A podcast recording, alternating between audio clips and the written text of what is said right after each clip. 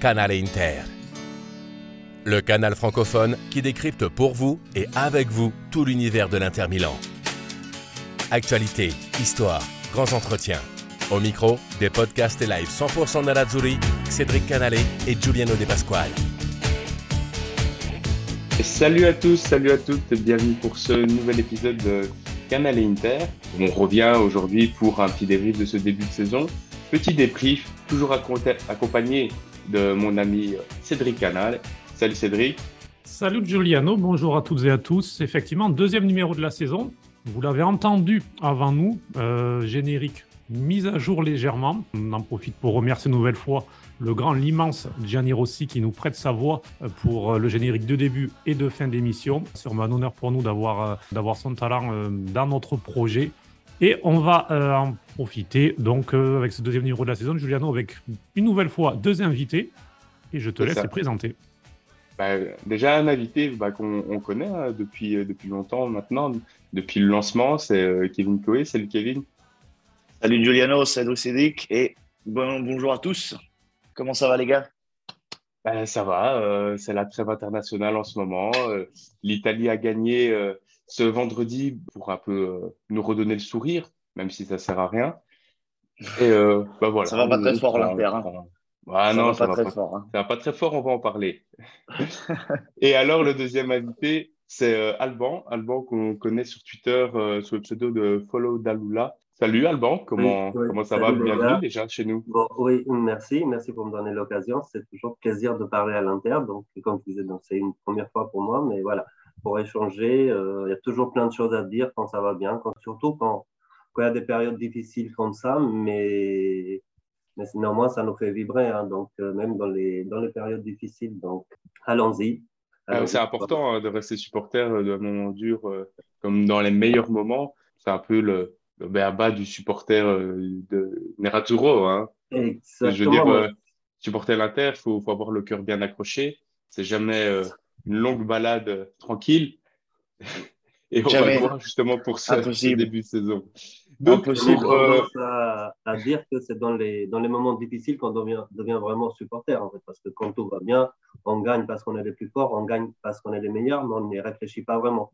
C'est dans les périodes difficiles qu'on voit qu'on est vraiment accroché, qu'on y tient, qu'on y tient à cette Voilà, c'est quand on a des Kuzmanovic et Villa sur le terrain qu'on sait qu'on aime vraiment le club. C'est ça. Il devrait nous payer même. Enfin bon, voilà euh, pour les invités. Cédric, qu'est-ce qu'on a au programme aujourd'hui de ce deuxième épisode de la saison?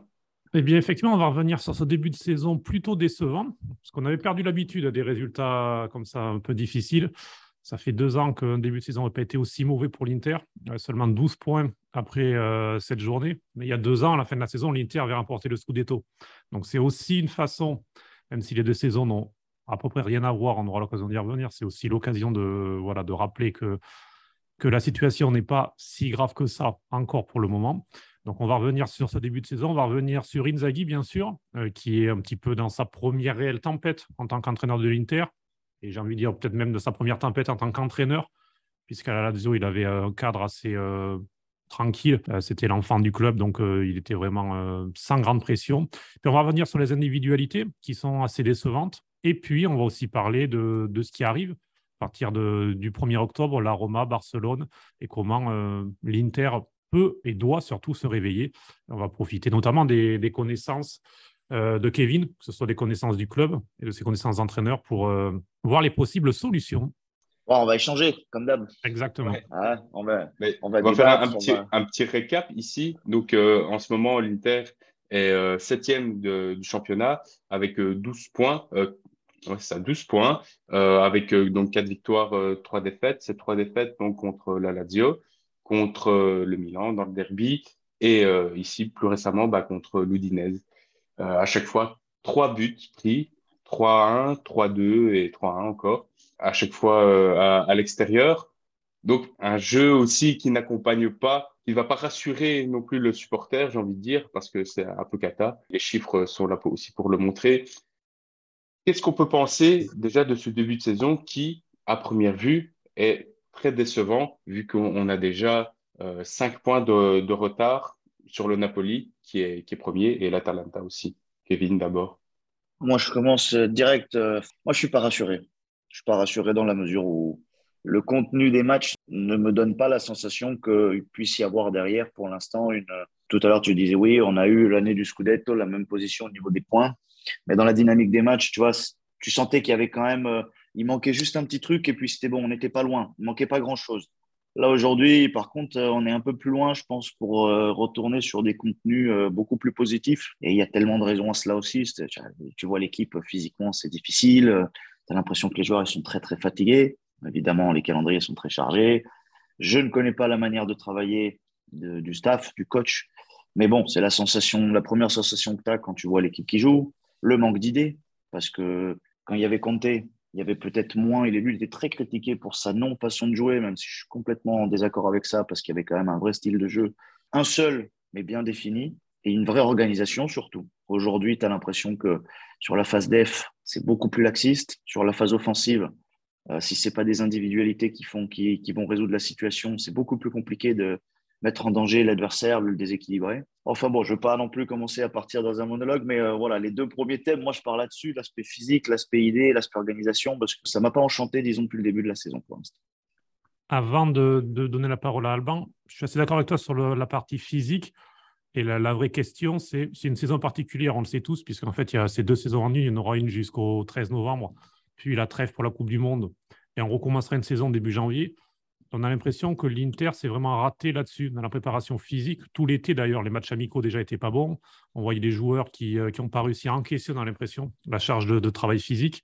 Alors que d'autres équipes, comme le Napoli, même le Milan, qu'on voit le Milan, le pressing fait pendant 60-70 minutes pendant le derby, c'était une très haute intensité. Ensuite, ils se sont écroulés, ce qui est normal. On est début septembre. Enfin, voilà. Mais ce que font beaucoup de clubs au niveau de, de, l'intensité, ils en sont très loin et que ces difficultés physiques ont aussi eu des conséquences mentales à force. Parce que quand tu arrives pas, quand tu es la tête sous l'eau face aux adversaires, tu commences à douter. Et l'exemple le plus frappant, on y reviendra souvent, mais c'est Brozovic qui est complètement. Euh, on ne le reconnaît pas. C'est totalement un autre joueur par rapport au Brozovic des trois dernières saisons. Tu sais, quand tu as eu Comté, je pense que ça te change aussi, hein, parce que mhm. c'est moi pour moi, c'est une valeur ajoutée. Euh, je pars toujours du principe que tu as la catégorie des coachs qui sont entraîneurs et tu as la catégorie qui sont managers. Aujourd'hui, il y a un point commun aussi entre, je vais parler des, de nos rivaux, mais même la Juventus de Turin a des problèmes aujourd'hui, que ce soit physiquement, mhm. dans les idées. Le problème, c'est que tu as la sensation d'avoir deux managers alors qu'il y a besoin d'entraîneurs. Parce que mhm. les managers, tu vas les retrouver au Real Madrid, à Liverpool, dans des situations où les joueurs ont déjà une conscience de, de leurs forces, de leurs faiblesses, de ce qu'ils vont faire sur le terrain, en fait, tout simplement. Tu ne vas pas dire à Benzema comment il doit se déplacer dans l'espace. Donc, tu es plus dans un rôle managérial que dans un rôle de didactique et pédagogique. Par contre, euh, à l'Inter de Milan et à la Juve, je suis de l'idée qu'aujourd'hui, tu as plus besoin d'un entraîneur que le manager. Donc, je répète, je ne connais pas les coachs mhm. personnellement, mais c'est vrai que là-dessus, voilà, ça se retranscrit après sur le terrain avec des joueurs qui se cherchent, des joueurs qui, sur des situations, euh, tu as presque l'impression qu'ils se demandent un peu s'ils doivent y aller, pas y aller. Euh, il y a aussi cet aspect physique au milieu. Est-ce qu'ils n'y vont pas parce qu'ils sont fatigués ou ils ne savent pas? Beaucoup de, demandes là-dessus, d'hypothèses. C'est curieux de, voir cette équipe qui, on dirait, n'a pas d'automatisme, alors qu'il y a encore euh, quelques mois, bah, au mois de mai, au mois d'avril, bah, jouait, jouait quand même bien. Quoi. Euh, on, avait, euh, on avait une vraie cohésion d'équipe, on avait un, vrai jeu qui était là, avec des vrais enchaînements. Un truc tout bête, c'est quand on est pressé dans, auprès de notre surface et que le défenseur central doit s'en sortir, bah, avant, il faisait la passe comment, souvent il y avait Brozovic qui redescendait et il y avait un jeu de passe à trois entre le défenseur central, Brozovic ou Barella qui descendait aussi, ou euh, le, latéral droit, parce que je prends le côté droit dans cet exemple. Et ici, on n'arrive plus en fait à sortir de là. On n'arrive plus à faire ce jeu de passe à, trois. Euh, Skriniar fait la passe à Barella, qui fait la passe à Dumfries, et Dumfries euh, n'y arrive pas, ou Barella euh, fait une mauvaise touche de balle. Donc, c'est vrai que c'est très curieux de voir bah, comment ça se fait? C'est quand même les mêmes joueurs. Euh, ok, Perisic est parti. Perisic était très important et on l'a vu aussi dans ses stades de dribble que c'était un joueur euh, très, euh, vraiment donc très important pour, pour l'Inter, pour créer des occasions dangereuses. Je veux dire, il y a que, ça va quand même beaucoup plus loin que, que ça. En fait, J'ai l'impression de ne pas les reconnaître. Ça, ça ne veut pas, je pense, s'expliquer que par l'absence de Perisic, même si, même si elle, enfin, en ce début de saison, ça, ça compte beaucoup parce que tu vois que dès que la balle sort, donc côté Bastoni ou Di Marco, quand Di Marco il joue, donc la balle va sur euh, Gossens ou, ou, Darmian. En fait, le, les adversaires, ils l'ont compris, ils font toujours un pressing sur le joueur, donc il n'a a jamais le temps de se retourner, ni, ni Darmian. Donc la balle, elle revient à chaque fois, en fait. Donc on fait balader la balle de gauche à côté droit, euh, sachant que Barella, euh, moi, ma vision, c'est qu'il s'est jamais vraiment entendu avec euh, Dumfries. La collaboration, en fait, elle est inexistante. Barella ne cherche pratiquement jamais euh, Dumfries, en fait. Donc, euh, il faut soit toujours centrer, soit revenir vers le centre pour passer de, l'autre côté, en fait. Donc, il y a eu un peu de mieux en début de saison, mais c'est revenu, en fait, toujours pareil. Donc, l'Inter a du mal à sortir par le milieu parce que les milieux sont, sont trop, loin. Donc, Barella et Akan, ils se trouvent loin de Brozovic, donc la ne se fait pas toujours aussi bien. Et sur les côtés, on réussit maintenant à, nous bloquer assez facilement. Donc, on a vraiment du mal à sortir la balle en voulant jouer haut. Et après, quand on est reculé, ben pareil, en fait, on, perd, la balle parce qu'on n'arrive pas à avancer. En devant, euh, on n'arrive pas assez à prendre, à les espaces. Lautaro, il descend souvent pour, pour aider, mais et même Lukaku avec sa puissance, mais il faut que Lukaku il retrouve sa, sa condition physique. En fait, il est, il est clairement pas. Voilà, l'année à Chelsea ne lui a pas fait du bien, on le sait tous, et, il lui faudra un peu, un peu de temps.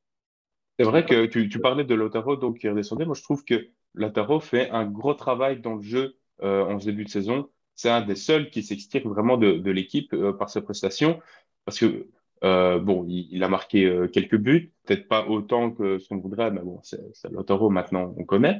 Mais euh, vraiment, dans le jeu, je trouve qu'il fait un, effort qui, est vraiment louable. Quoi. Il, revient aider, il revient un peu distribuer. En fait, il fait un peu ce que Lukaku faisait sous Conte, mais à sa façon, parce que pas le même physique, pas, le même, la même qualité. Après, c'est intéressant dans la, si, si, tu as les joueurs qui se comportent en compensation derrière. C'est-à-dire que ça sert à rien que lui il vienne faire un, qu'il vienne s'inventer un quatrième milieu de terrain euh, ajouté. Hein, je dis quatrième parce qu'on en a trois au milieu, donc lui mhm. qui, qui s'abaisse aussi, pour qu'ensuite n'aies pas la projection vers l'avant parce qu'il n'y a aucun des deux, euh, ni Barella, ni Mkhitaryan, ni Charanoglu, ni qui tu veux, aucun qui se projette derrière en profondeur. Donc si c'est juste pour euh, avoir un joueur en plus dans la phase de possession, ça sert à rien. Tu vois ce que je veux dire Bien sûr que sur les forces, c'est super, mais le point d'appui, moi, ce que je peux te dire, c'est que là, euh, Lukaku, s'est blessé. Djeko, c'est lui le point d'appui. Et il a fait trois matchs, tout le monde a tout de suite changé d'avis. Euh, mais le vrai, le, vrai problème, c'est aussi la disposition et l'interprétation de ce que peuvent être aujourd'hui les systèmes ou les demandes des coachs sur le terrain. On reste sur l'aspect tactique, parce que vous avez dit des choses intéressantes. Vous parliez de pressing tout à l'heure. Tu vois, aujourd'hui, il y a une grosse différence avec les joueurs, les pistons qu'on avait par rapport aux années dernières et aux demandes, parce que je pense aussi que c'est un tout, c'est pas seulement la capacité des joueurs.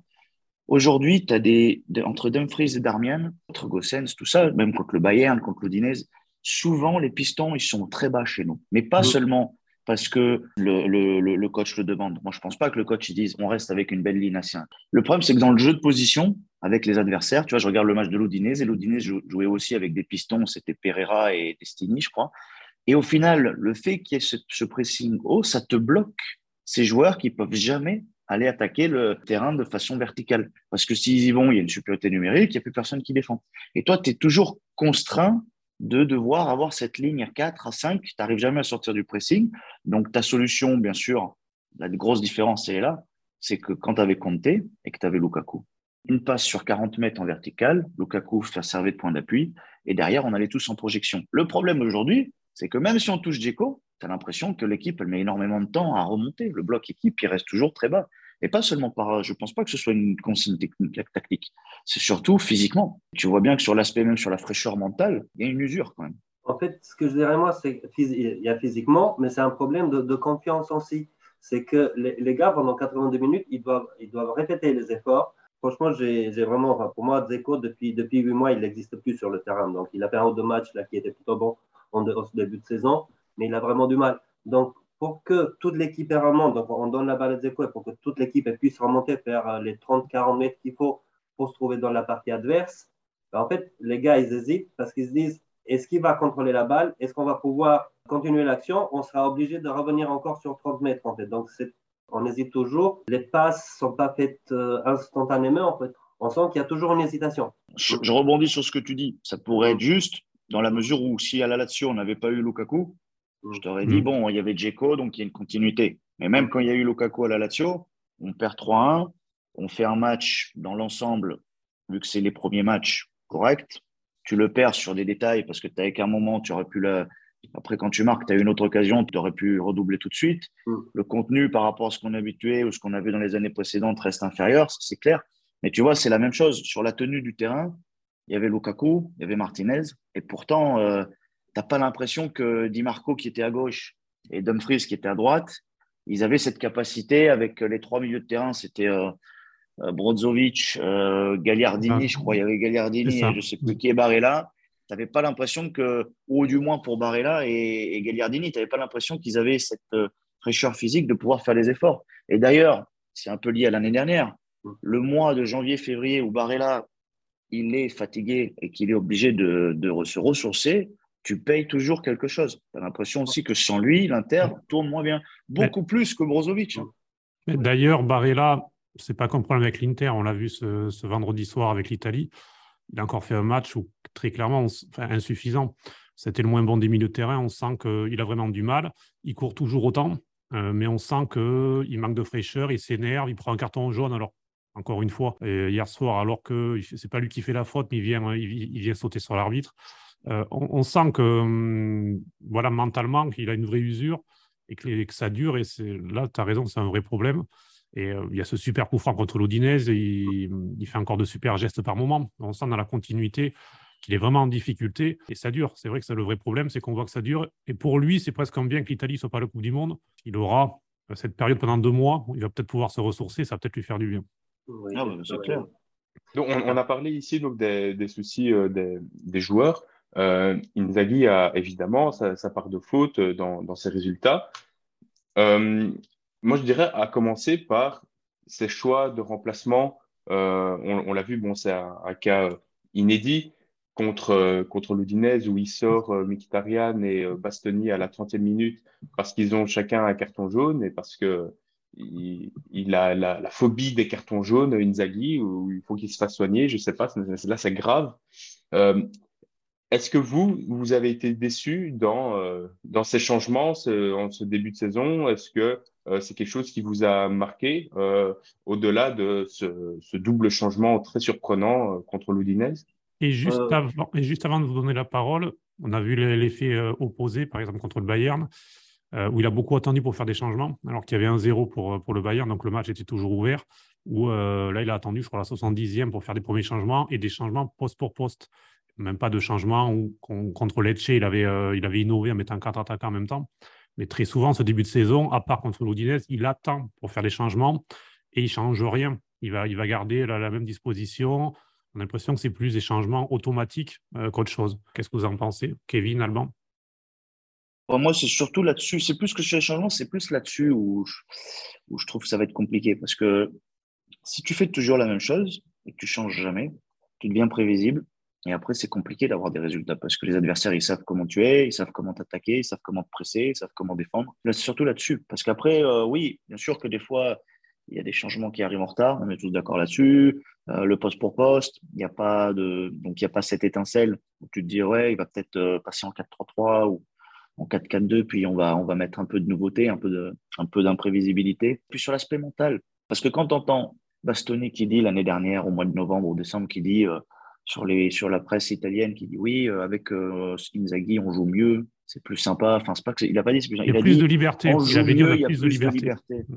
Ouais, bah, mon coco, il fallait peut-être pas parler trop vite, hein, parce qu'au final, avec plus de liberté, en jouant mieux, pour l'instant, les résultats parlent d'eux-mêmes. Donc, euh, moi, c'est plus là-dessus où je, je, suis surpris, c'est-à-dire que je m'attendais peut-être à ce que Inzaghi tienne un peu plus son vestiaire, un peu plus de rigidité aussi dans sa façon de, de jouer pour ensuite un peu plus aussi de surprise dans, dans, dans, ses choix sur le terrain. Euh, je ne parle pas de mettre Gagliardini à la Lazio, attention, ça n'a rien à voir. Mais c'est vraiment dans l'étude, l'étude du match et de dire, bon, j'essaye de, de, faire entrer ce joueur-là ou de passer avec telle disposition parce que justement, il y a une vraie faiblesse là-bas. Là, tu as l'impression que c'est juste un peu des changements pour euh, mettre d'accord tout le monde. Tu vois. Vous avez donné un bon exemple, le Bayern Munich. Tu vas pas non plus prétendre que contre le Bayern Munich, tu peux gagner 3-0. On est d'accord. Mais c'est vrai qu'au final, On était tous au match. Il y a une vraie domination individuelle parce que le Bayern individuellement est plus fort que toi. Mais sur l'ensemble du match, ça m'a fait penser un peu au derby. Il suffit que tu aies 10 minutes l'année dernière. 10 minutes entre la 70 et la 80e. Deux individualités qui inventent quelque chose. Et tu peux vite revenir dans le, revenir dans le match. Hein. À la Giroud euh, qui, qui, sort ses, coups du chapeau. Là. Alors que tu menais un zéro, tu étais bien, mais c'était un faux rythme. Là, c'était un peu pareil. Mais bon, écoute, c'est c'est comme ça, c'est aussi lié à l'entraîneur que tu as aujourd'hui. Kevin, toi qui as beaucoup travaillé avec, euh, avec les jeunes notamment, euh, Inzaghi, il y a une chose qui, moi, me, alors, qui me surprend pas parce qu'il faisait pareil à la Lazio, mais c'est le peu d'espace qu'il donne aux jeunes. Alors c'est vrai que, surtout en ce début de saison, c'est pas idéal puisque les résultats sont, sont pas là, il y a un manque de confiance. Mais quand on voit qu'Aslani doit se contenter de 10 minutes à trois reprises, qu'on voit que Belanova doit se contenter de 5 ou 10 minutes euh, à deux reprises, même un Carboni, un Iliev, je ne sais pas, devant, comme euh, Lukaku est blessé, peut-être sur 10 minutes à Oudinès, pourquoi pas faire rentrer un Carboni pour inventer quelque chose, on ne sait pas. Euh, bah, d'ailleurs, euh, la, petite, la petite info, hier, Iliev, première rentrée avec l'équipe nationale A bulgare contre Gibraltar, certes, mais 18 ans, équipe majeure, ça reste la Nation League, mais ça reste un super potentiel. Donc, tout à fait, je suis d'accord avec toi. Là-dessus, moi, c'est Azlani, la situation d'Azlani me, me surprend aussi parce que moi, je le considère un, un jeune avec un potentiel énorme, euh, une personnalité euh, à toute épreuve et surtout euh, une grande, une grande finesse technique. Je pense pas qu'aujourd'hui, ni même avant l'ère de Comté, je serais toujours un éternel là-dessus. Moi, Brozovic, ça reste un très bon joueur, mais pour moi, c'est pas un top pour l'instant. Je suis désolé. Ça reste un joueur de grande qualité, capable de, de grande maîtrise technique, de grandes courses, capacité de course, volume aérobique, très bien. Mais dans son jeu aujourd'hui, dans sa, dans, sa dans son intelligence de jeu, il y a encore un step au-dessus. Tu vois ce que je veux dire? Il y a beaucoup plus de verticalité, il y a beaucoup plus de prise d'initiative. Parce qu'aujourd'hui, un top pour moi, c'est Modric. Et Brozovic, on ne peut pas me dire que c'est du même niveau. Tu vois ce que je veux dire? Mm-hmm. Alors, ça reste un, bon, un très bon joueur. Mais euh, tout ça pour dire qu'au final, il n'y a pas de titulaire indiscutable. Et je ne vois pas pourquoi Aslani n'aurait pas le, droit d'avoir lui aussi du temps de jeu. Et tu vois, je te donne un dernier exemple pour fermer là-dessus. Quand je vois Monza Juventus avec Rovella au milieu du terrain, meilleur joueur de l'équipe et meilleur joueur du match, alors que Rovella, il y a un mois, il était encore à la Juve, il faisait la tournée aux États-Unis avec l'équipe. Et eux, ils sont là en train de choisir entre Miretti, Fagioli et Rovella. Mais les gars, mais Rovella, c'est un très bon joueur et tu vas prendre Paredes à 20 millions d'euros ou Locatelli à 38. Mais moi, des fois, il y a des choses que je ne comprends pas. Toi, Alban, tu en penses quoi de cette, euh, pour, euh, pour, les jeunes, je parle vite fait des, jeunes, puis je vais, je vais parler un peu d'Inzaghi aussi. Je vous rejoins sur la plus grande partie, mais pour les jeunes, en fait, moi, je suis un peu dubitatif là en début de, en début de saison. Ce ne serait pas le meilleur moment de les faire intégrer euh, dans la rotation ou de les faire titulaires quand l'équipe ne tourne pas le meilleur moment pour moi toujours de lancer des jeunes, c'est quand l'équipe tourne. Parce que là, en fait, on pourrait les, griller, en fait. Donc, euh, je crois beaucoup en Aslani. Même Belanova, les, les peu de matchs qu'il a fait, je le, trouve bon, limite. Je vois pas la différence entre lui et, Dumfries. Mais si l'équipe ne tourne pas, en fait, il risque d'avoir beaucoup de difficultés et de retrouver. Ouais, mais tu vois, même, pardon, mais tu vois, même dans un match contre la Crémonaise où mm. euh, tu gagnes facile, tu les fais pas rentrer. Là, là, ils auraient dû, là, là, on est d'accord, ils auraient dû avoir un, peu plus, un peu plus de, de, temps. Mais après, Inzaghi, ça, voilà, ça, ça, reste confus depuis un moment. En fait. Moi, euh, tout d'abord, ce que je voulais dire sur Inzaghi, à la Lazio, même si je ne suivais pas tous les matchs de la Lazio, mais l'impression que j'avais euh, depuis 2016-2017, c'est que pendant 3-4 mois, il gagnait 7, 8, 9 matchs d'affilée. On disait que la Lazio va, va, lutter pour les premières places, va lutter pour le championnat. Et puis, en fait, tout à coup, ça disparaissait. Pendant 2-3 mois, on ne voyait plus Lazio, ça devenait, ça devenait médiocre. Et puis il revenait. En fait, il, a, toujours eu ses cycles. On l'a vu l'année dernière à l'Inter aussi, donc euh, en mois de février avec les sept fameux matchs, match nuls.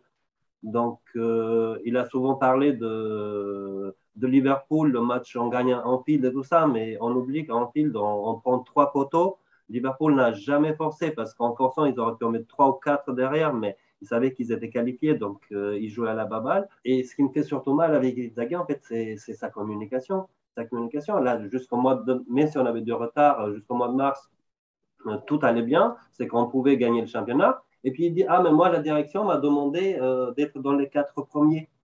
D'un côté, tu as Kanté, qui est aux antipodes, qui te dit, même si j'ai une, une, 1% de chance de gagner le championnat contre la Juve qui gagne tout depuis des années, je vais y aller, je vais faire tout pour gagner. Et on passe du, du père Poeter à, au copain, donc, parce que là, Inzaghi, tout le monde, je pense, le considère comme un copain, qui dit Allez les gars, on y va, on essaye de gagner. Donc, du coup, en fait, je pense que les joueurs de l'Inter ont besoin de, vous l'avez dit tout à l'heure, de, quelqu'un de, de strict qui, qui, les dirige, en fait, d'un vrai leader. D'un vrai leader. D'un entraîneur.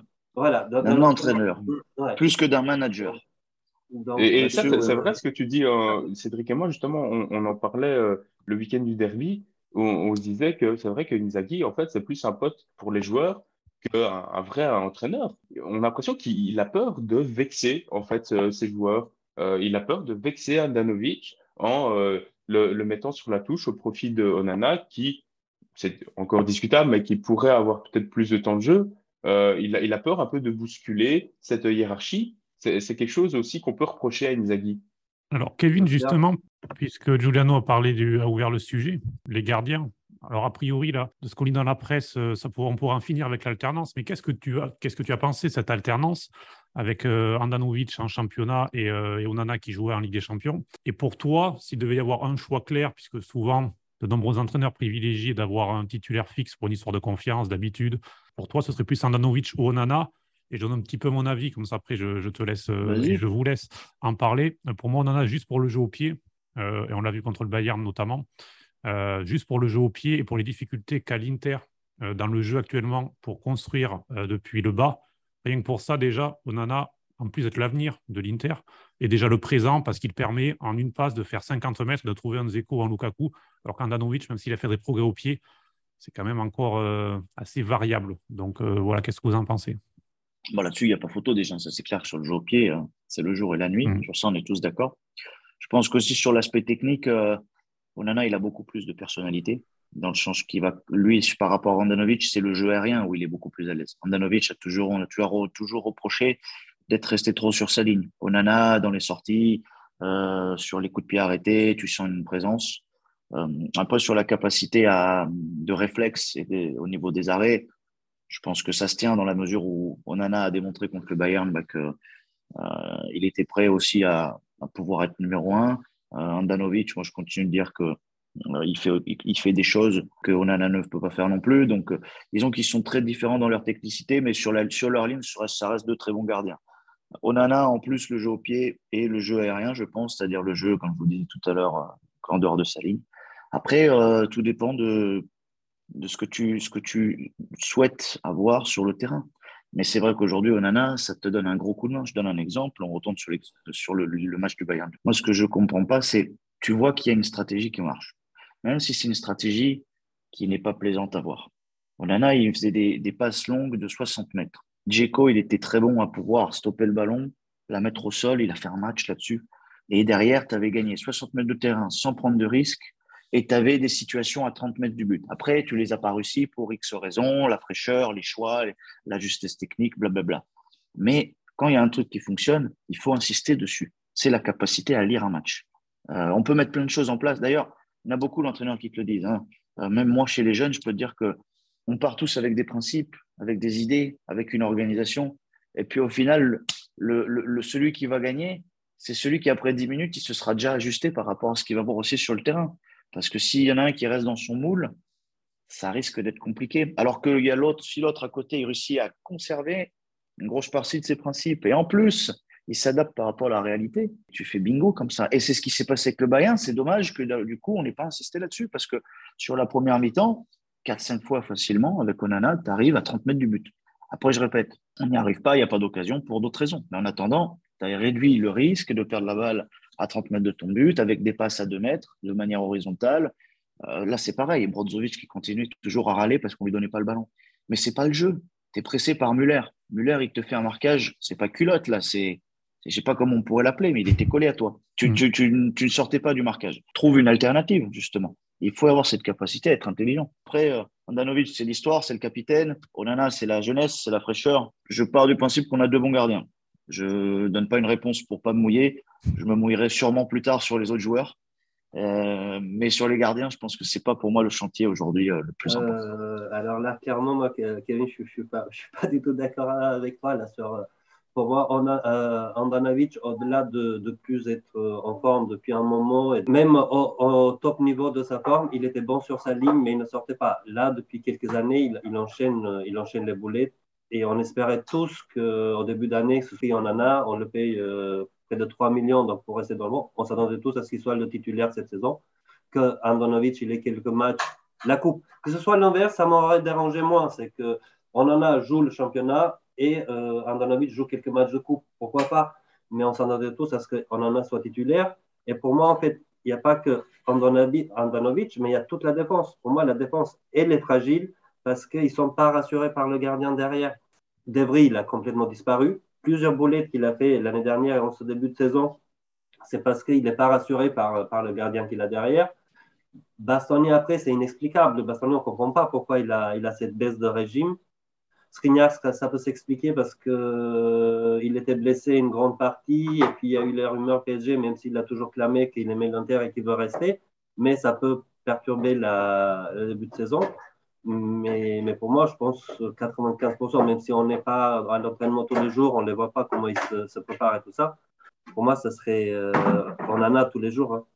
Après, c'est clair que c'est clair que euh, c'est une vision dans la mesure où euh, lui, il arrive, on le présente comme euh, futur euh, remplaçant de Andanovic. Là-dessus, je te donne raison.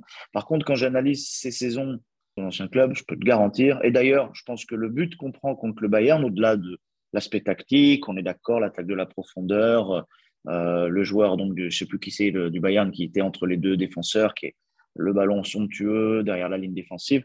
Mais la sortie de Nana représente exactement le gardien qu'il est. C'est-à-dire qu'aujourd'hui, je peux te garantir que les précédentes compétitions qu'il a jouées, c'est énormément de boulettes aussi. Attention, il ne faut pas croire, mais les matchs, on les a tous vus. Moi, je peux vous garantir que quand Onana arrive au club, je ne fais pas forcément des bons joueurs. Hein. Et je pas forcément convaincu que ce soit un, titulaire indiscutable. Après, sur l'aspect technique, je ne dis pas. Mais si, comme le gardien de but aujourd'hui, on lui demande l'aspect technique et l'aspect mental, un peu comme Radou, je m'explique. Radou, techniquement, c'est un très bon gardien. C'est un très, très bon gardien. Sur l'aspect mental, par contre, il a toujours été discontinu. Il a été capable de faire des matchs avec 87 minutes de folie mais en même 90. Et il va prendre deux buts en deux, où il fait une boulette à la 91e, parce que c'est Serrado, il a toujours ce moment de folie pendant le match, il va tenter des gestes techniques qui sont peut-être pas assez dans ses cordes, ou alors il a une mauvaise lecture parce qu'il est moins concentré, il y a une baisse de concentration. Et Onana, c'est la même chose. Je regarde la sortie qu'il fait contre le Bayern sur, le but, c'est pas lui le, le fautif, hein. mais ça reste quand même une sortie où je me dis, mais tu m'expliques, enfin dans le sens, euh, donc, donne le temps au défenseur, à la limite, de revenir sur l'attaquant. Tu le vois en plus que Skriniar, il est en train d'arriver. Donc, au pire des cas, reste dans ton but. Non, il est sorti. J'attends de voir après le reste. Il confirme si il se répète euh, ou s'il nous démontre autre chose. Demi, demi boulette qui passe inaperçu, c'est que sa balle lui échappe et ça atterrit sur le poteau en fait contre Bayern. Donc on n'en a pas parlé de voilà. Donc, euh, ça, c'est vrai. Mais après, il a, il a besoin de, de jouer aussi parce qu'il a été arrêté euh, après un an, un an, un an je ne sais plus combien de temps. Donc, il a, il a besoin d'enchaîner les matchs. Ce ne sera pas Neuer, mais je pense qu'en fait, on a besoin de, changements dans les buts et de, rassurer la défense parce que j'ai quand même l'impression depuis un moment que le défenseur, on le voit, il y, a, il y, a, des images qui traînent sur Twitter, sur Internet. Quant à les joueurs adverses qui rentrent dans la surface, qui s'apprêtent à tirer, les défenseurs ne vont pas pour bloquer le tir, mais ils se mettent tous euh, à côté du gardien. Donc parfois, on a quatre gardiens dans le but, cinq gardiens dans le but, en fait. Donc euh, les images sont criantes. Je ne sais pas si vous les avez vues, mais on voit qu'ils reculent tous pour bloquer l'espace vide parce qu'ils savent qu'Andanovic ne veut pas se jeter assez rapidement. Donc euh, Andanovic, ce n'est plus une solution, pour, pour l'Inter. À voir. On, a parlé donc ici de Nana, on a parlé d'Asilani. Il y a un, autre joueur, on, pensait qu'il allait jouer cette année, ce n'est pas le cas, c'est Gossens. Euh, moi, j'aimerais savoir, Kevin, toi qui as cette expérience euh, d'entraîneur, est-ce que on pourrait penser que Inzaghi a un problème avec Cossons ou c'est nous qui lisons mal euh, les, les nécessités du coach. Qu'est-ce qui pourrait expliquer qu'il ne joue pas? Soit il est arrivé avec une blessure et on ne le sait pas, parce que autrement j'ai aucune hypothèse plausible au fait que tu ne puisses pas travailler avec Gossens aujourd'hui, parce qu'on se rappelle tous du Gossens de l'Atalanta. Je pense qu'on est tous d'accord là-dessus que s'il est en forme physique, ça reste un très bon joueur de, couloir. Donc, euh, je ne vois pas pourquoi on s'en priverait. Donc, à moins qu'il soit arrivé avec une blessure et qu'il n'ait jamais pu récupérer, mais donc ce serait vraiment un vrai secret de Polichinelle. Euh, autrement, j'ai pas d'explication là-dessus. Et c'est bien dommage parce que un joueur comme ça, ça, ça t'aiderait beaucoup. Ce qui me choque, c'est le voir contre le Bayern Munich, la condition physique, condition mentale. Je l'ai pas reconnu. Tu vois ce que je veux dire? On n'aurait pas dit le Gossens euh, auquel on était habitué. Donc là, je pense que là-dedans, il y a beaucoup de paramètres qu'il faut tenir en considération, que ce soit euh, la préparation physique, la demande tactique, l'aspect mental, que ce soit dans l'usure, mais aussi dans la motivation. Parce qu'aujourd'hui, il n'y a pas un mal-être dans le euh. vestiaire par rapport à, donc, à l'entraîneur. C'est une question que je pose parce que des fois, tu te demandes si sur l'aspect motivation. J'ai lu son interview qu'il a invité, son interview qu'il a donné en Allemagne, Gossens. Il disait qu'il a besoin d'enchaîner 4-5 matchs pour retrouver les sensations et que je pense que Inzaghi euh, choisit la prudence en mettant Darmian euh, à la place de Gossens, mais il, devrait se dire, voilà, il devrait choisir le titulaire, et le titulaire naturel, c'est euh, Gossens.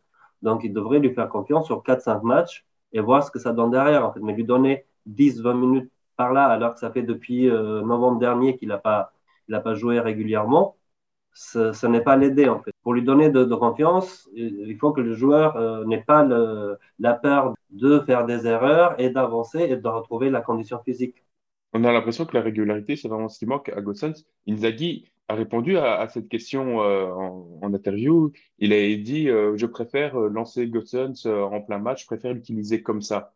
C'est quand même assez surprenant parce que tu ne lui donnes pas de régularité, tu ne lui donnes pas l'opportunité de, de s'adapter, de trouver sa marque parce que il, fait pas la différence, Gossens, pour le moment. C'est pas du tout le joueur de l'Atalanta.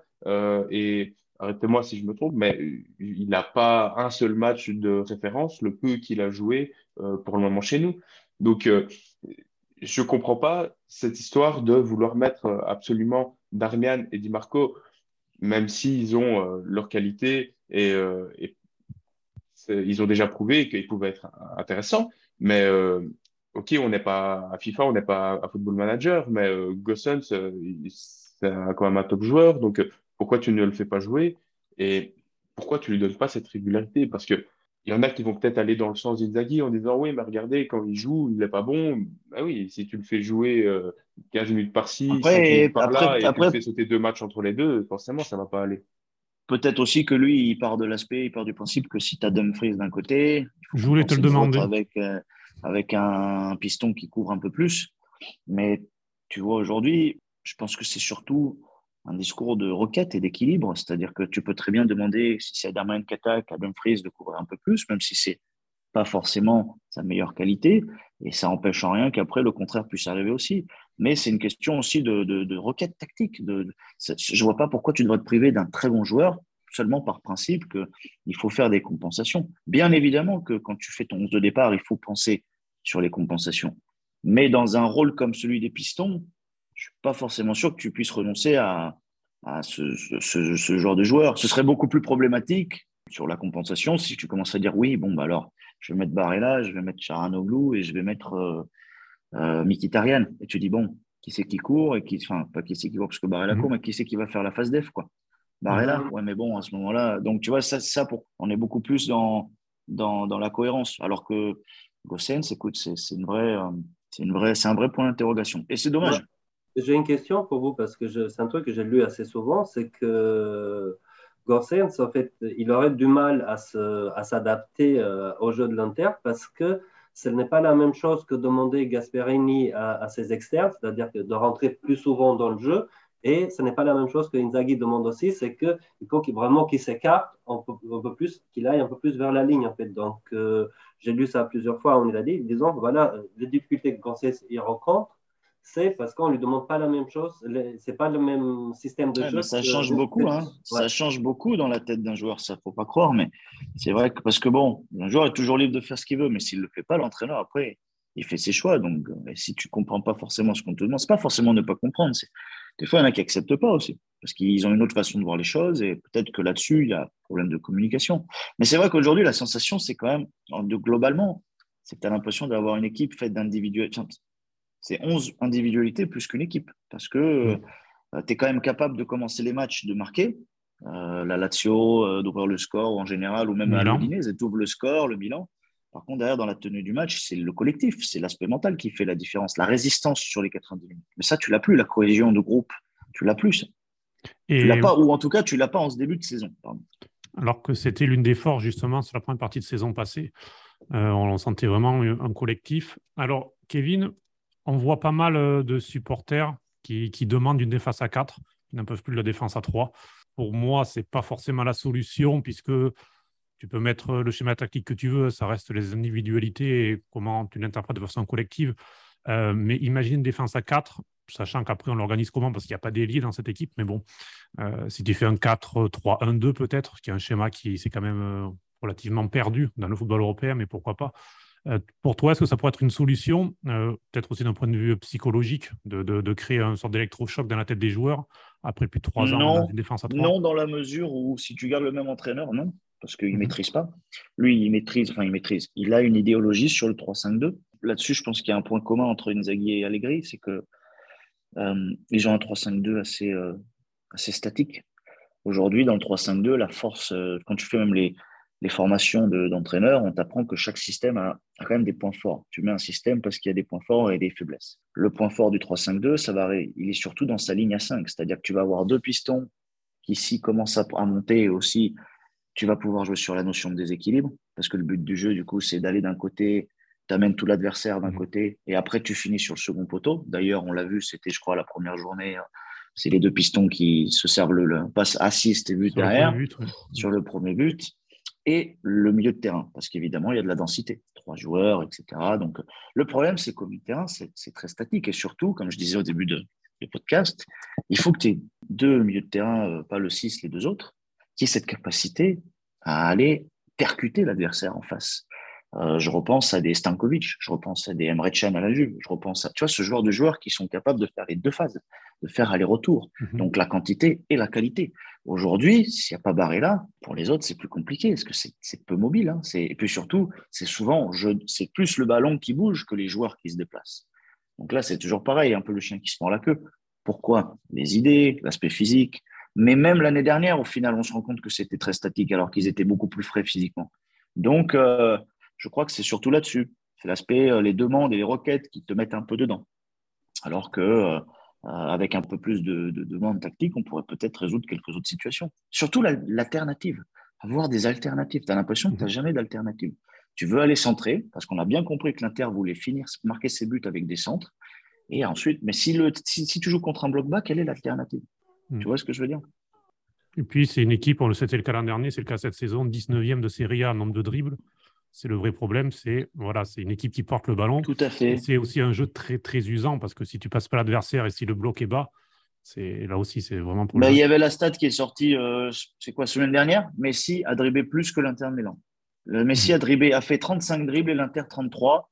Et il disait qu'il y avait West Ham, je crois, et un autre club qui en avait fait 34 et 34. Et donc, du hmm. coup, l'équipe entière a fait moins de dribbles que Messi depuis ce début de saison. Non, mais c'est ça. C'est surprenant. Hein hmm.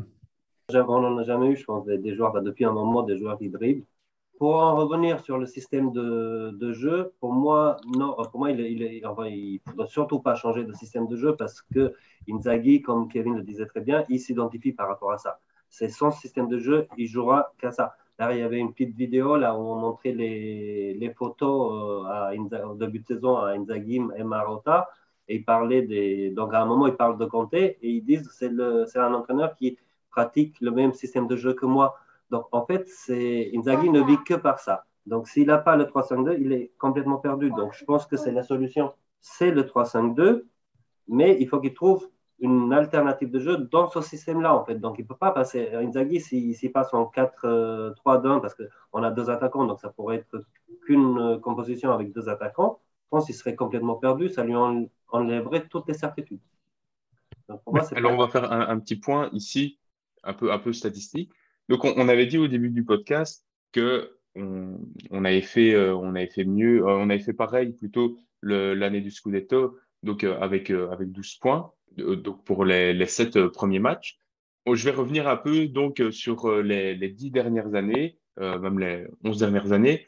Il y a eu d'autres, on a eu ce, creux où on, a fait plein de mauvais débuts de championnat. Par exemple, ben, en 2011-2012, on avait commencé avec 7 points en 7 matchs, on finit sixième. En 2014-2015, on fait 9 points, on, finit 8e. Euh, en 2016-2017, on fait 11 points, on finit 7e. Euh, en 2018-2019, euh, on fait 13 points, on finit 4e. Donc voilà, il y a cette stat qui veut un peu rassurer pour l'année 2020-2021 où on avait fait 12 points et au final on finit champion. Mais derrière, il y a aussi plein d'autres exemples qui montrent que ben, ça a fini quand même mal. après, on n'a pas le même effectif. Hein. Donc il faut quand même prendre du recul par rapport à ces chiffres. Mais euh, à l'inverse, euh, il y a aussi des, moments où on avait très bien commencé, euh, comme en 2017-2018, où on avait fait 19 points et au final, on, est quatrième. Donc voilà, il faut, faut quand même pas enterrer maintenant la saison d'Inzaghi, il faut pas enterrer le, coach et, les joueurs, je trouve, c'est mon avis personnel. Un autre chiffre qui est peut-être un peu plus inquiétant, c'est qu'on a trois défaites. et pour retrouver au moins autant de, défaites. Euh, il faut, aller jusqu'en 2011-2012. Et là, on, en avait quatre après cette journée et euh, on finit sixième.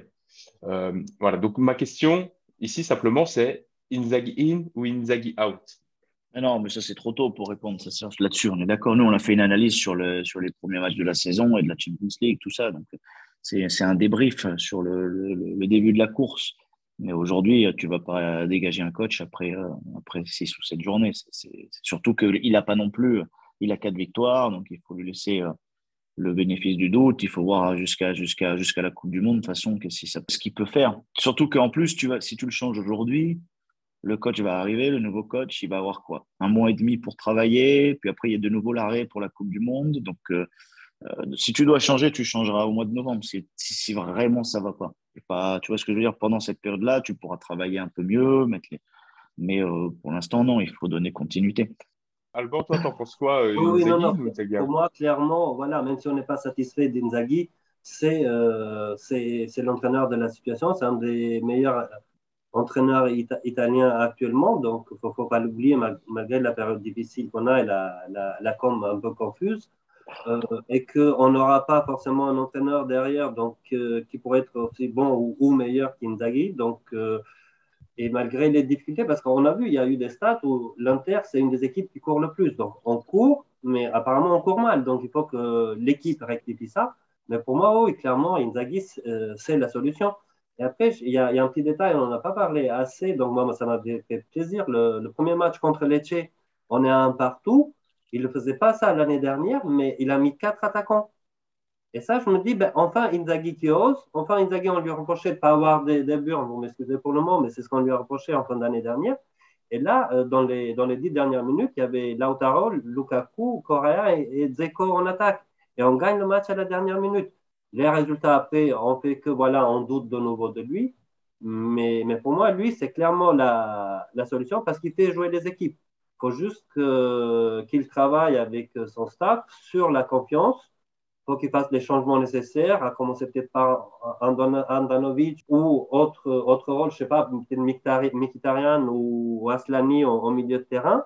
Espérer au retour de Lukaku, mais pour moi, oui, c'est clairement l'homme de Je pense que les, ni Marotta, ni les, ni les Chinois, s'ils sont là encore jusqu'à la fin de l'année, ils ne voudront pas changer d'entraîneur parce que ce n'est pas dans leur euh, façon de voir les choses changer d'entraîneur avant la fin de la saison. Donc là, comme Kevin le disait, parce qu'on l'a vu euh, pendant la Banterera et puis pendant tout le temps, que changer des entraîneurs pour changer deux entraîneurs, ça n'apporte rien derrière. Et puis même Kanté, hein, il a fini deuxième, il a gagné, après il a voulu partir.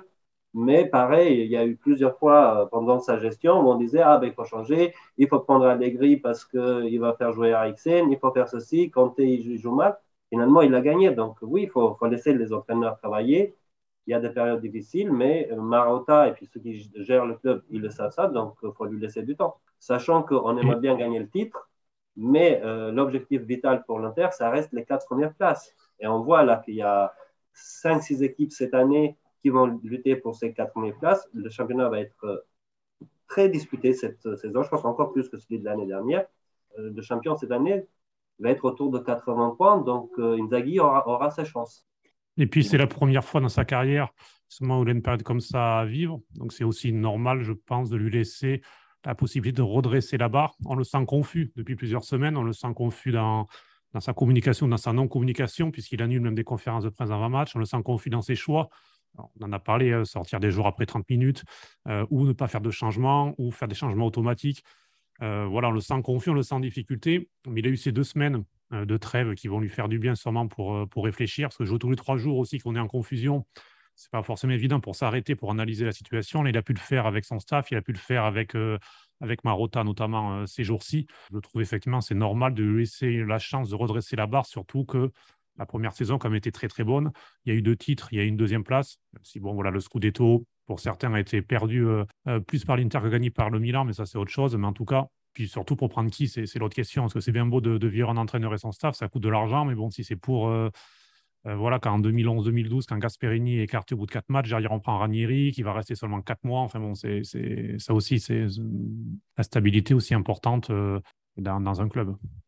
il y aurait, il y aurait hein, allez, si on fait un petit jeu des. Mais euh, mhm. d'abord, je retourne sur ce que disait sur les stats là, de Giuliano. La chance qu'on a aujourd'hui par rapport à ces stats, c'est que au-delà des victoires et des défaites, on a quand même cette capacité à avoir 3-4 joueurs dans ce championnat qui peuvent faire la différence sur un match à chaque fois. Aujourd'hui, on n'a pas Lukaku, mais ça, Lukaku, ça reste un joueur. Si tu donnes le ballon, il peut, il peut faire la différence sur un match. Barrella, et tu en as d'autres. Donc, au final, pour ça qu'on est encore chanceux là-dessus, dans la mesure où même quand les matchs se font compliqués, au moins contre les équipes de, moyen, de moyen tableau ou de, bas tableau, on peut là-dessus essayer de vivre sur l'onde des, des, des, des, des, des individualités de, de chacun, le temps qu'on se reprenne collectivement. Et sur le marché, au final, rappelez-vous que, mais ce sera un contresens parce que on a Lukaku, il y a Tourelle qui vient d'être libéré, mais c'est vrai qu'il jouait à 3 en plus à Chelsea. Mais aujourd'hui, je le vois très très compliqué dans la mesure où si tu as Lukaku, tu peux pas reprendre Tourelle parce que ça n'a pas marché à Chelsea. Je vois pas pourquoi ça, marcherait à l'Inter de Milan. Au-delà, au-delà du salaire. C'était un petit jeu, voilà, mais c'était un petit, euh, une petite. Euh, comme quoi, il y a du monde sur le, sur le marché aussi. C'est vrai. On va, pour finir, Giuliano, on va parler du mois d'octobre qui attend l'Inter, puisque ben, ce sera avec Inzaghi, ce sera avec Lukaku qui a repris l'entraînement, ce sera avec Chalanoglu aussi qui, va revenir. Ça aussi, ça va être en espérant retrouver le Chalanoglu d'il y a un an, et pas le Chalanoglu de ces derniers mois. Mais, voilà, ce qui attend l'Inter dans les prochaines semaines. Déjà, on va recommencer fort hein, avec euh, la Roma. Euh, la Roma, bah, nous, on n'aura pas Brozovic qui est suspendu. Euh, la Roma n'aura pas Mourinho est suspendu. Donc, ce sera déjà un, gros match parce que on, a fait, on a fait le match contre contre la Dio, on a perdu, contre le Milan, on a perdu. Donc, ça va être le troisième big de de ce championnat. voilà, maintenant, il faut vraiment cette victoire. D'ailleurs, euh, si vous demandez, San Siro est sold out. San Siro est aussi sold out pour le match contre le Barça qui. Donc, euh, on jouera le samedi 1er octobre contre la Rome et euh, le mardi 4 contre le Barça. on enchaîne avec, avec Sassuolo, de nouveau à Barcelone. Après Salernitana, Fiorentina, Victoria Pizen. Voilà, on pourra peut-être souffler un petit peu. mais en tout cas, on va, ça va redémarrer assez fort. Quelles sont vos attentes euh, vite fait pour, euh, pour ces, prochains, ces prochains matchs, pour cette reprise euh, après la trêve internationale, internationale Pour moi, le match de la Roma, il est fondamental. Je pense qu'on n'a pas grand-chose parce que là, vu Barcelone en ce moment, donc je ne m'attends pas à grand-chose contre Barcelone. Si on fait un résultat, tant mieux, mais je ne me fais pas trop de films à l'image du match contre Bayern. On le savait dès le tirage de toute façon. Mais il faut surtout qu'on gagne contre la Roma. Et puis l'année dernière, à, Rome, on avait fait pratiquement le meilleur match de la saison. Donc je, me dis que si on essaye de se répéter là à San Siro contre la Roma, ça pourrait être un, vrai élan pour euh, la suite. À l'image de ce qu'on avait eu euh, avec Conte contre Torino, où on était mené 2-0.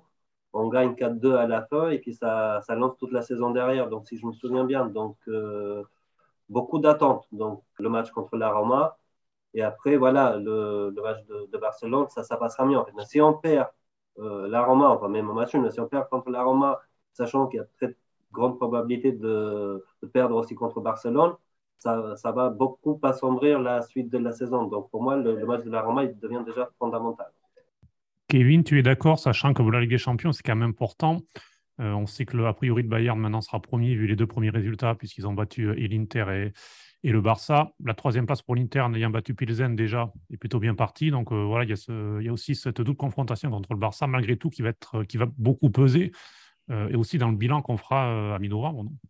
Bah, il faut remercier le Bayern déjà, parce que mm. grâce à leur victoire sur le Barça, tu joues une double finale contre le Barça. Parce qu'au final, si le Bayern fait le boulot, ils vont finir premier. Donc c'est toi au Barcelone. Et ça tombe bien, tu n'as pas encore joué les confrontations directes avec eux. Donc euh, moi, je pars toujours de l'idée qu'il ne faut jamais faire de calcul dans le sens où tu peux programmer sur la, sur la gestion des joueurs, mais il n'y a pas de match où tu dois laisser aller. Pour les attentes, si tu me parles d'attentes, en tant que supporter, c'est des victoires, des victoires, des victoires.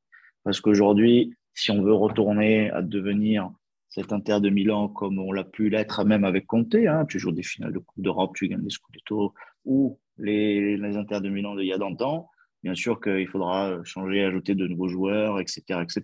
Mais au moins dans la mentalité, il faut une approche euh, irréprochable, c'est-à-dire qu'il n'y a pas de calcul. La Roma, c'est une finale, le Barcelone, c'est une finale.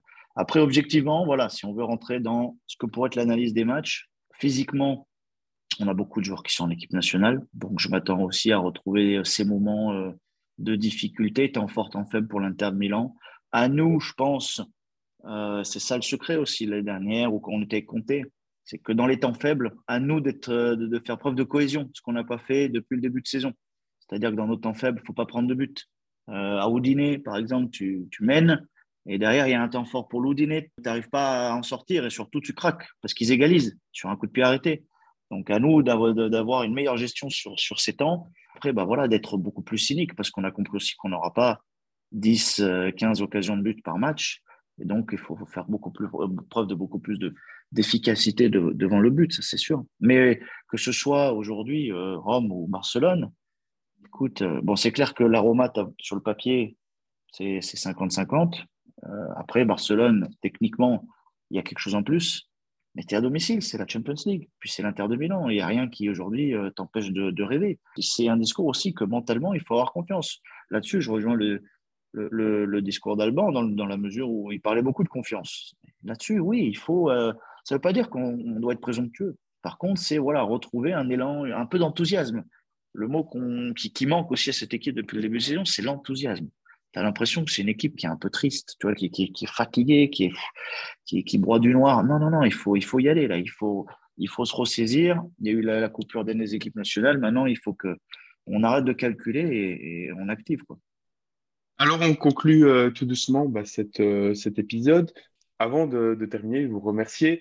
J'aimerais parler de Doranokia qui a pris sa retraite ici. Malheureusement, ce n'était pas prévu. Il a cassé son contrat avec Monza parce qu'il a subi une grosse blessure, donc euh, une fracture du, du péroné qui devait le tenir euh, éloigné des terrains pendant plusieurs mois. Et, euh, voilà, il a préféré, en accord avec Monza, casser le contrat. Et donc, il prend sa retraite. C'est dommage. Bah, après, ça reste un joueur très important, je pense, de notre histoire, même si ça n'a pas été le joueur euh, qu'on attendait. Euh, c'est personnellement un joueur que j'ai beaucoup apprécié tout au long de sa carrière et qui nous a quand même aidé, même s'il n'était clairement pas et clairement plus euh, au niveau de, de nos ambitions. Euh, voilà, ces dernières années, je trouvais que c'était c'était un joueur quand même qui restait important important pour nous. Il n'a pas été aidé non plus, dans le sens où déjà c'est un top mec, pour l'avoir rencontré. C'est un top mec. Il a été capitaine et c'était un. Je peux te dire qu'après après Zanetti, c'est jamais facile.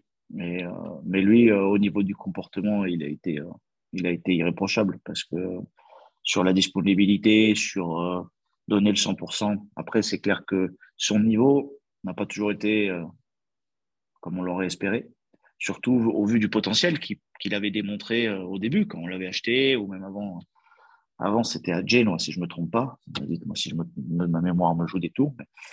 moi, je me rappelle de ce match euh, à Munich où il joue avec euh, Samuel euh, en Ligue des Champions. Il fait un, il y a un contre-attaque de Ribéry et tout ça, et puis lui, il fait un, il stoppe le ballon avec un espèce de, de mouvement jambe à l'arrière, là, une talonnade. Et tout le monde commence à dire, ça y est, c'est un phénomène. Euh, bon, je pense aussi que s'il avait eu autour de lui peut-être un Inter différent, avec des joueurs tout au long de son parcours de ce calibre-là. J'aurais aimé voir aussi s'il y avait quelle évolution il aurait eu lui aussi, parce qu'il faut quand même l'admettre. Il a été capitaine de l'Inter d'une période assez sombre, de transition, avec des joueurs qui répondaient beaucoup moins à nos attentes ou aux attentes de ce que peuvent être l'exigence du maillot nerazzurro que lui. Tu vois ce que je veux dire? Donc, euh, bon, après, voilà, on va pas commencer à dire que c'est la faute toujours des autres, mais, euh, mais on fait mal au cœur de voir qu'il finit comme ça, parce qu'il méritait sûrement un meilleur sort. Je, suis d'accord. En fait, il est venu, enfin, il était là pendant la mauvaise période. On a toujours dit que de, des Bonucci à Ranocchia, c'était Ranocchia le plus fort, mais il n'a pas eu la chance. C'est un problème de confiance à un moment donné, mais voilà, je, garderai euh, d'Aranokia un, le sauvetage sur la ligne contre Bayern, donc je crois que c'est en 2011 ou 2012, je ne sais plus, mais, mais surtout, euh, il a gagné enfin le championnat avec l'Inter, donc il l'a fait.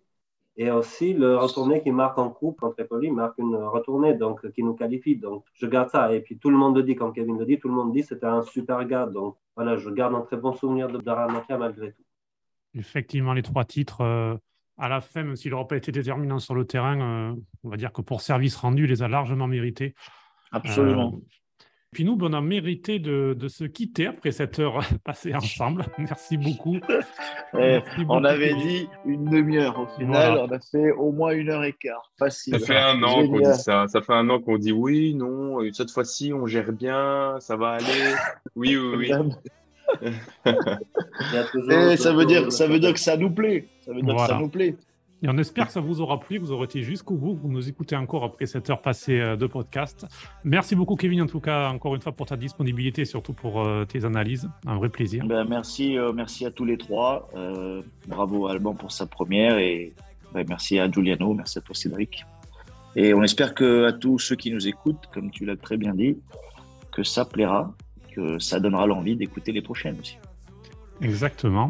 Et puis merci Alban, follow Dalula sur Twitter, si vous voulez euh, également le suivre. Merci beaucoup pour, euh, pour ta première qui était, comme l'a dit Kevin, euh, de très bonne qualité. Merci les gars, merci à vous de m'avoir donné Puis, juste avant de se quitter, on remercie une nouvelle fois Gianni donc, pour la voix off. Et puis, on remercie aussi Eddie Virus du groupe Il Pagante qui nous laisse utiliser la chanson Noi Siamo l'Inter pour, pour conclure. Vous l'entendez derrière nous. C'est aussi un vrai plaisir. C'est la musique officielle d'avant-match de la saison de l'Inter à San Siro. Avant chaque match, une demi-heure avant à peu près, il y a cette chanson Non Siamo l'Inter qui, euh, à mon avis, est la meilleure des, dernières chansons qui ont été faites durant la période Scudetto euh, et de très très loin. Euh, donc voilà, c'est un, plaisir, un honneur de pouvoir mettre cette chanson en conclusion de ce podcast. Juliano, merci beaucoup. Merci à toi, Cédric. Merci à tous de nous avoir écoutés. Ben, on se retrouve pour, à mon avis, euh, dans, dans, un mois pour euh, un, nouvel épisode. On ne sait pas encore de quoi ça parlera, on prépare encore des petites choses un peu différentes. Mais voilà. Donc d'ici là, bonne reprise du championnat. Allez, ciao.